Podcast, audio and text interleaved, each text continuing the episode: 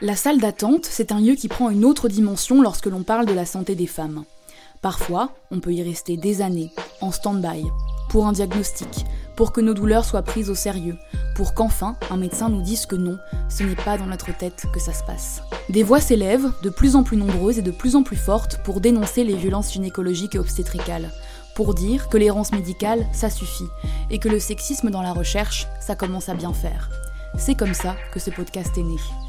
FEM Clinique Digitale et Culo Créative s'associent pour vous offrir ce podcast. Culo Créative est un média dédié aux amours, au genre et aux sexualités. FEM, c'est la première plateforme en ligne 100% dédiée au corps dit féminin. Si on le prononce FEM, c'est parce que ça s'écrit FX2MES. Le X désigne les corps du chromosome X, longtemps associés au genre féminin, qui ont été souvent oubliés par le monde médical et la recherche. FEM parle donc des corps biologiques et non de l'identité de genre, et s'intéresse aux pathologies qui touchent ces corps. Je suis Julia Siriex, journaliste et cofondatrice de Culot Créative, et je vous souhaite la bienvenue dans la salle d'attente.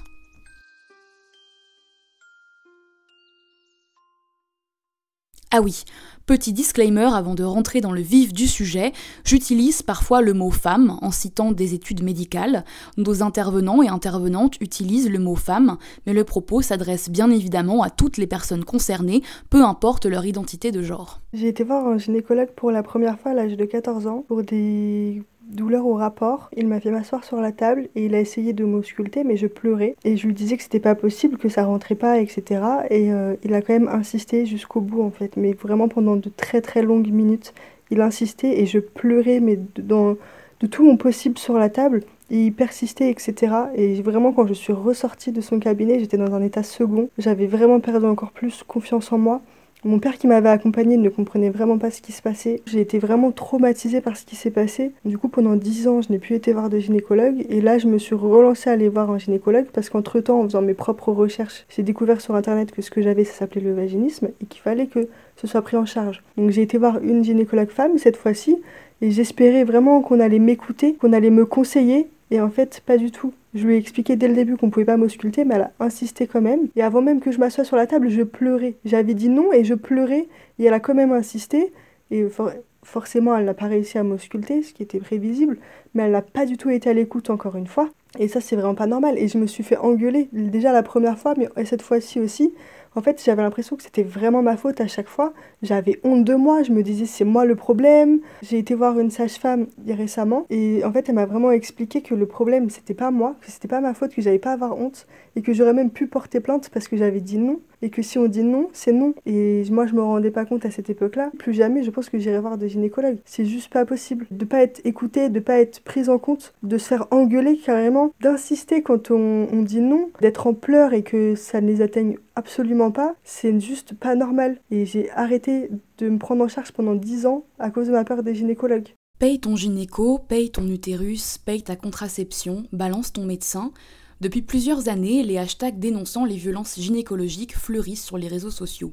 Sexisme, gestes déplacés, mépris de la douleur des patientes, discrimination et stigmatisation en tout genre, agressions sexuelles, des milliers de témoignages plus glaçants les uns que les autres tapissent Facebook, Instagram et Twitter. D'ailleurs, quand le hashtag Paye ton utérus sort pour la première fois sur les réseaux sociaux français en 2014, 7000 femmes témoignent en l'espace de 24 heures. Ce qu'on appelle les violences gynécologiques, les patients sont susceptibles d'en vivre à tout moment de leur vie. Ce sont des comportements tels que des jugements, des réprimandes, des moqueries, des insultes, des menaces, des humiliations, des mensonges, des retards et ou des dénis de traitement. Ce sont aussi des actes commis par le praticien ou la praticienne sans le consentement de la patiente. La brutalité peut commencer avant même le début de l'examen, avec un Ah, mais madame, deux semaines sans rapport, faudrait satisfaire votre mari, sinon il va aller voir ailleurs. Vous êtes sûr que lui, il n'a personne d'autre? La violence peut avoir lieu pendant la consultation. Se faire insérer un spéculum sans prévenir et sans lubrifiant, et quand on exprime une douleur, s'entendre dire euh, Ça va, c'est pas plus gros qu'un pénis. Elle peut arriver après la consultation, se voir refuser une ordonnance pour un changement de contraception par exemple, car on est trop jeune pour un stérilet. Tous ces exemples, je ne les ai malheureusement pas inventés. Ils sont à lire sur le blog Paye ton gynéco, lancé en janvier 2017, qui collecte et diffuse des témoignages de violences gynécologiques et obstétricales. Vous vous en doutez, derrière ces violences et ce déni du ressenti des patientes se cache une bonne couche de culture patriarcale, encore très présente dans la sphère médicale. En mars 2019, la journaliste Mélanie Deschalottes publiait Le livre noir de la gynécologie, une enquête qui a entraîné un véritable tollé médiatique et une vague de témoignages. Avec elle des potentielles explications autour du manque flagrant de bienveillance de nombreux praticiens et praticiennes avec euh, les concours en France, la façon dont ils sont faits, je pense qu'on se prive euh, d'une part de, de, la population qui aurait pu être d'excellents soignants. Dans ce concours, il n'y a aucune manière de sélectionner des gens qui ont à proprement parler les qualités psychologiques, par exemple, pour être médecin. Il n'y a rien pour ça. L'empathie, euh, l'humanisme, pourquoi on veut être médecin, euh, là-dessus, la façon dont on sélectionne euh, nos soignants est très problématique. Il faut, je pense, revoir la façon dont on sélectionne. Il y a des critères à rajouter. Il y a un problème dans la formation en gynécologie, la on le voit chez les généralistes aussi, en médecine générale. Par exemple, la contraception c'est des modules horaires euh, ridicules. Les médecins euh, ne, connaissent rien à rien euh, de la contraception. Ce qui explique d'ailleurs que vous pouvez avoir 69% des gynécos et 84% des généralistes qui ignorent qu'une nullipare peut avoir un stérilet. Ce dont on peut aussi parler, c'est des patients experts, hein. bon, qui est quelque chose qui se répand de plus en plus. Mais en obstétrique gynécologie, je pense que c'est quelque chose qu'il faudrait développer. La parole des patientes en l'occurrence. Il faudrait un enseignement délivré par les euh, par les patientes, par des patientes experts. Et puis, euh, bien évidemment, euh, nous sommes dans une société patriarcale, la médecine n'y a pas échappé, la médecine est très sexiste et machiste. Il suffit de parler avec des étudiantes en médecine. Hein. Je pense qu'il y a une vision, une conception de la femme qui est très patriarcale et alors vous allez me dire, euh, bah oui, mais alors ça veut dire que les gynécologues femmes seraient plus bienveillantes euh, avec les patientes? Non, parce que bien évidemment, les maltraitances en gynécologie et en obstétrique n'ont rien à voir avec le sexe du, de la personne qui est euh, sous la blouse blanche. Sans compter que les violences gynécologiques, c'est plus complexe que ce que l'on peut penser. Souvent, elles se mêlent à d'autres formes de discrimination lesbophobie, grossophobie, transphobie, stéréotypes racistes. Si je vous parle de ces discriminations dites intersectionnelles, c'est parce qu'elles polluent les consultations et peuvent avoir des conséquences très graves, allant de l'humiliation jusqu'au refus de soins. Il existe par exemple de vrais enjeux autour de la prise en charge des femmes lesbiennes. J'ai d'ailleurs discuté de cela avec Sophie Pellou, l'une des femmes à l'origine du site internet GoToGynéco. Il s'agit d'une initiative belge, un site internet qui met les patientes en lien avec des praticiens et praticiennes lesbo-friendly on a des stéréotypes en tant que professionnel de la santé qui sont parfois euh, très euh, intégrés quoi, par, les, par les pros, donc du style, il n'y a pas vraiment une sexualité entre les femmes. Parce qu'il n'y a pas le sacro-saint pénis et donc il n'y a pas la pénétration vaginale avec un pénis, et que du coup, eh ben, ça n'est pas vraiment une sexualité. Euh, les femmes entre elles, elles se caressent et puis c'est tout, il n'y a pas de risque et donc en fait c'est du refus de soins. Mais pour les pros, c'est en euh, en toute bonne foi. Hein. C'est ah non, non, mais il n'y a, pas de risque dans votre sexualité, donc pas besoin de faire de dépistage, pas besoin de vous traiter, euh, no. Et donc en fait, c'est du refus de soins comme ça, il bah, n'y a pas besoin et on renvoie les gens. Donc ça veut dire que si moi j'ai 13-14 ans, je vais pour me faire euh, un premier suivi gynécologie et j'explique que je suis lesbienne, bah en fait, derrière on va me dire qu'il n'y a pas besoin et donc je vais sortir de ces parcours de soins. Et je n'y reviendrai que si j'ai un désir d'enfant un jour vers ma trentaine avec ma partenaire. Et donc ça veut dire que pendant 15-20 ans de ma vie, j'ai des rapports sexuels sans savoir qu'il y a des risques, sans me protéger, sans me faire des pistages et du coup sans me traiter. Et donc je peux arriver à la trentaine et quelques, bah en fait avec une IST que je me traîne depuis un moment et du coup avec les conséquences négatives que ça peut avoir, qui sont des risques de stérilité, etc. Et donc c'est dommage. Et il peut y avoir bah, toutes les autres maltraitances qui sont euh, bah, de la discrimination euh, lesbophobe, très clairement, euh, des grosses maladresses qui font qu'on peut pas parler. Pas pouvoir faire son coming out, ça permet pas d'avoir des soins qui soient adaptés à notre euh, vie et à où on en est dans, notre parcours. C'est prouvé par les études. Le fait de pas pouvoir euh, dire qui on est à, notre soignant ou notre soignante, ça, ça permet pas d'être dans des soins adaptés. Donc c'est dommage. Un autre exemple très concret, ce sont les stéréotypes grossophobes. De nombreux témoignages de personnes grosses relatent des discriminations très graves. Comme dans le monde médical en général, ces personnes racontent que leurs douleurs, leurs problèmes de santé, dont elles soupçonnent qu'ils sont liés à la contraception, sont niés. Pour certains médecins, leur seul problème, c'est leur poids, la seule solution, c'est de maigrir. Et la gynécologie n'y fait pas exception. J'aimerais vous lire à titre d'exemple l'expérience édifiante de Anouk, à retrouver dans les témoignages diffusés sur le site de Gras Politique, un collectif qui lutte contre les oppressions grossophobes. Elle raconte Aucun gynéco n'a voulu me prescrire de pilules. J'ai un début de diabète qui est pris en charge, mais qui ne baisse pas assez vite. Les médecins préfèrent donc me laisser risquer une grossesse non désirée plutôt que de trouver une solution et me prescrire un moyen de contraception. L'une d'elles m'a dit que de toute façon, ça ne servait à rien, que je n'étais pas le genre à en avoir vraiment besoin. Quand je lui ai demandé ce qu'elle insinuait par là, elle a tout de même eu l'audace de me répondre que prendre la pilule pour coucher une fois de temps en temps en même temps, c'est pas vraiment la peine. Traduisons, tu es gros Smith, aucun mec ne va t'approcher. Aussi glaçants que ces témoignages peuvent être, ils ont l'avantage de montrer aux patientes qui ont vécu ces traumatismes qu'elles ne sont pas seules. Et ces indénombrables dénonciations de violence évoluent vers tout un volet d'alternatives et de solutions.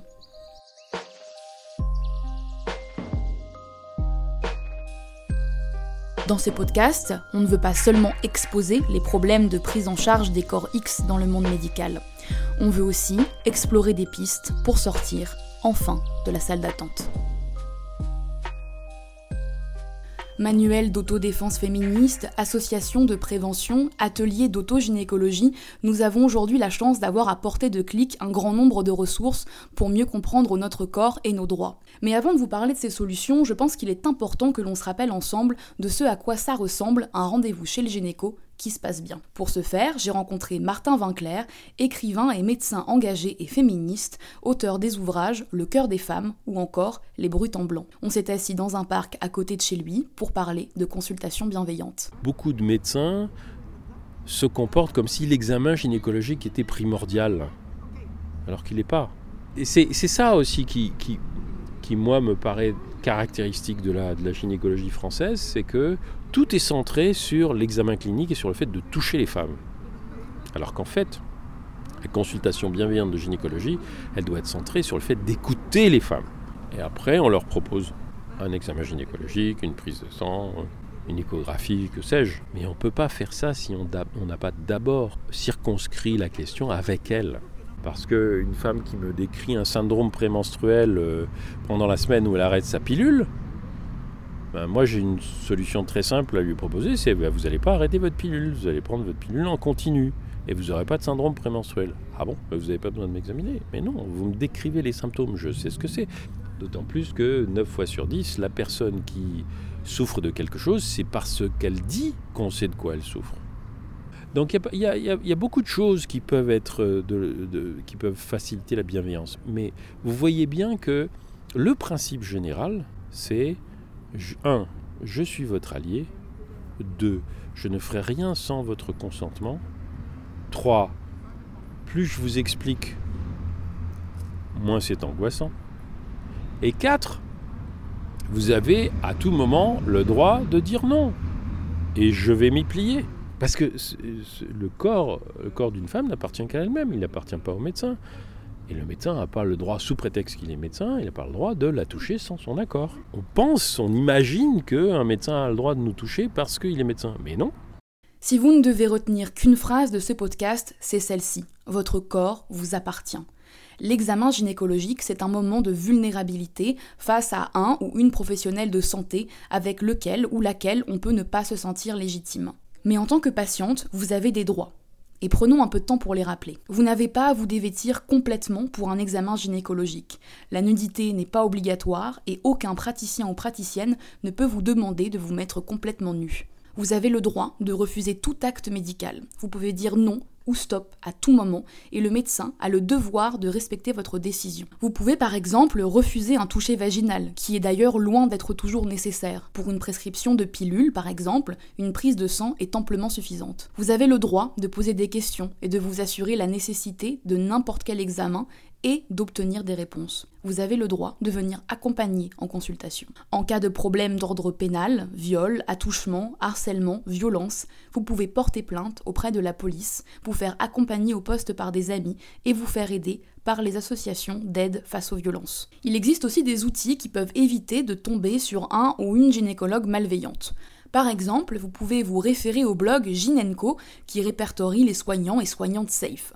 Vous avez également la possibilité de leur écrire pour ajouter quelqu'un à cette liste. Une liste similaire est disponible sur le site de Gras Politique. FEM Clinique Digitale a aussi un annuaire de pro que vous pouvez contacter pour obtenir une recommandation et être accompagné dans votre parcours pour trouver la meilleure solution possible. Je vous conseille également des manuels d'autodéfense féministe spécifiquement dédiés à la gynécologie. Il y a Zone à défendre et Armée jusqu'aux lèvres, tous deux disponibles gratuitement en ligne. Les changements prennent aussi racine dans des initiatives citoyennes. Il y a des associations qui travaillent à la formation des soignants et soignantes afin qu'ils soient le plus inclusifs possible. On va revenir avec Sophie Pellou qui nous parlait tout à l'heure des stéréotypes sur la sexualité des personnes lesbiennes dans le cadre de la prise en charge gynécologique. Une des actions de GoToGynéco, c'est également d'aller intervenir auprès des professionnels et futurs professionnels de santé pour déconstruire les idées reçues. En fait, il faut aller travailler sur les stéréotypes et les préjugés que les professionnels ou les étudiants et les étudiantes ont sur c'est quoi être une lesbienne. Parce que très honnêtement, nous on donne des formations du coup aussi aux étudiants en médecine. Si on déconstruit pas le fait qu'il y a une sexualité entre femmes, euh, qu'il peut y avoir de la pénétration même s'il n'y a pas de pénis, euh, qu'il peut y avoir des risques de transmission, qu'il peut y avoir beaucoup de plaisir aussi, que y a... En gros, si on va pas là-dedans, et eh ben eux ils restent bloqués, tu vois. C'est une grosse partie de la formation, d'essayer de déconstruire euh, les idées reçues. Et si on fait pas ça, tout le reste c'est un peu comme pisser dans un violon, puisque les gens euh, vont retourner dans leur cabinet par la suite ou dans leur hôpitaux et vont pas remettre en question leur pratique puisqu'ils n'ont pas l'impression d'avoir une patientèle euh, lesbienne. La majeure partie, c'est l'accueil. Donc c'est comment je peux montrer que mon cabinet, il est, il est open. En fait, comment je peux favoriser la discussion et le coming out. Donc c'est euh, qu'est-ce que je mets, je sais pas moi, dans mon environnement, donc dans ma salle d'attente? Est-ce que je mets des brochures? Est-ce que dans la manière dont je parle, dans mes paroles et dans mon vocabulaire, je suis sans arrêt inclusive? Est-ce que je vais toujours parler euh, de partenaire Est-ce que je vais parler de, euh, de, tu vois, éviter de dire votre mari d'office, tu vois? Donc en fait, c'est éviter de projeter des, des, trucs tout faits puisque ça, ça fait passer à côté. Si, comme beaucoup de personnes, des mauvaises expériences chez des gynécologues vous ont définitivement passé l'envie d'y mettre les pieds, vous pouvez aussi vous former à l'auto-gynécologie. Ce mouvement nous vient des États-Unis où il s'appelle le self-help, comprenez l'auto-aide. Il a pour but de transmettre aux femmes des savoirs gynécologiques, de redécouvrir son sexe, de reprendre le pouvoir sur son corps. Pour mieux comprendre ce que ça implique, j'ai discuté avec Cluny, membre de l'association Les Flux une initiative féministe pour la réappropriation des savoirs gynécologiques. Cluny y anime les groupes de parole et les ateliers d'auto-observation. Elle m'a expliqué en quoi consiste l'autogynécologie. L'autogynécologie, c'est l'idée que on peut arriver à réunir des savoirs sur soi et à les mettre en pratique pour améliorer sa santé et son bien-être autour de la sphère gynécologique. En fait, ça peut recouvrir plein de pratiques différentes. Par exemple, suivre son cycle avec une application, on peut considérer que c'est de l'autogynécologie. Parler avec euh, des amis euh, de ces problèmes de santé gynéco, de ces mycoses, on peut considérer que c'est de l'autogynécologie. Si ça a une action, si ça a une conséquence sur ce qu'on fait. Ça peut être euh, choisir le traitement qu'on va utiliser. Par exemple, la face à une mycose. Est-ce que je vais décider d'aller à la pharmacie euh, pour euh, prendre un ovule antifongique ou est-ce que je vais utiliser des huiles essentielles ou de la phytothérapie Décider si euh, euh, ma vulve me démange, de regarder mon sexe, de voir est-ce qu'il est rouge, est-ce qu'il y a des pertes particulières. Et ça peut être aussi décider de faire soi-même un frottis ou un prélèvement pour la, la, prévention des infections sexuellement transmissibles, pas la prévention mais la détection. Ça peut être retirer soi-même son dispositif intra-utérin, son stérilet. Enfin voilà, ça, ça représente en fait toutes les qui rapproche de l'autonomie en matière de santé gynécologique. Pratiquer l'autogynécologie peut aussi vous aider à mieux comprendre ce qui se passe pendant votre rendez-vous chez le gynéco. Par exemple, vous êtes en droit de demander à insérer vous-même votre spéculum pendant une consultation. Vient pour moi le moment de conclure cet épisode, chers auditeurs. Pour résumer, nous avons des droits. Et s'il vous arrive quelque chose, vous avez la possibilité de partager votre expérience sur des plateformes comme Paye ton gynéco, ou de signaler un praticien non safe à des plateformes comme Ginenco ou le site de l'Institut de recherche et d'action pour la santé des femmes, qui possède un formulaire de dénonciation des violences obstétricales et gynécologiques. Vous avez aussi la possibilité de porter plainte si votre consentement n'a pas été respecté. Toutes les ressources que j'ai citées dans cet épisode sont à retrouver dans la description et je vous y ai même glissé quelques bonus.